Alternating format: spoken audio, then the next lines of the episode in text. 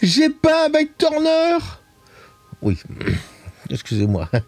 Quand je vois le nom de Turner sur quelque chose qui est dans le domaine de l'art, je sors mon pinceau. Ce fut le cas avec l'aquarelle Turner. Enfin, Turner Artist Watercolor. C'est vu sur le catalogue Jackson Art.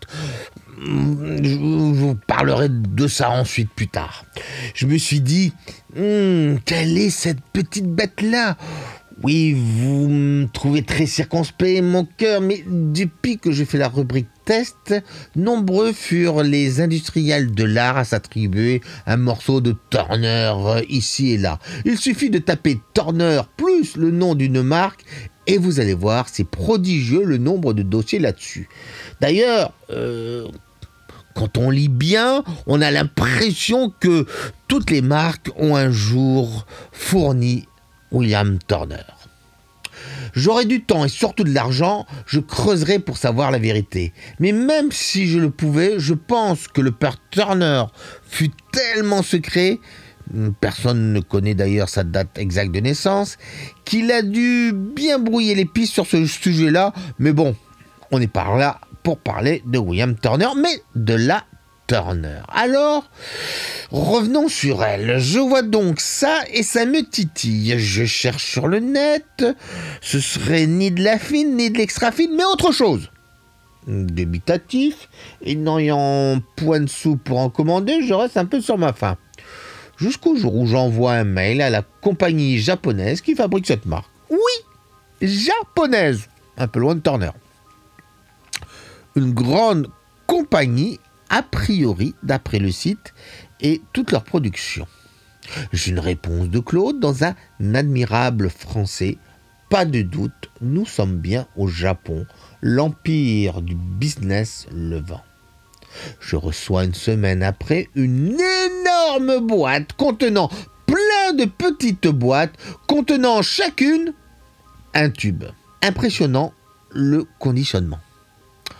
Enfin, j'avais Turner dans les mains. Oui, bon, dit comme ça, ça pourrait être salace. Mais je vous jure, il y avait un parfum de bonheur qui était là.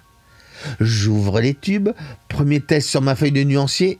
Étonnant Les couleurs sont puissantes par leur tonalité, mais extrêmement douces à la fois. Elles me font beaucoup penser à de la sennelier avec plus de douceur encore. Je m'amuse à mélanger avec d'autres marques. Pas de souci à ce niveau-là. Tout cool. Il est temps de se lancer. Je prends divers papiers d'aquarelle, Mondeva, le coq rouge, aquafine, etc. Le résultat correspond au début. Douceur, puissance, surtout dans les bleus rouges. Les verts sont plus quelconques par rapport aux jaunes et orangés qui sont assez explosif, on va dire. Je préfère donc fabriquer mes verres, et il en faut peu car les teintes chutent entre le mouillé et le sec juste de 20%. Mais malgré tout, le final est très sympathique. Reste la grande question. Fine ou extra fine? Si leurs comportements me font penser parfois de la fine, le rendu est digne de certaines extra fines tout comme le choix des couleurs. J'ai posé la question à Claude, je n'ai pas eu de réponse. Du coup, j'ai fouillé dans les profondeurs du net pour trouver un indice. Ce serait de la fine, mais extra. Vous suivez le raisonnement? Bref, cette aquarelle porte bien son nom, car comme Turner, elle embrouille bien. Personnellement, j'ai eu un grand plaisir de travailler avec cette aquarelle. Ce n'est pas de la Hold Holland, de la Corde, de l'Isaro, mais elle a le charme d'une douce femme en kimono, nous prodiguant ses agréables et délicats ah, soins lumineux.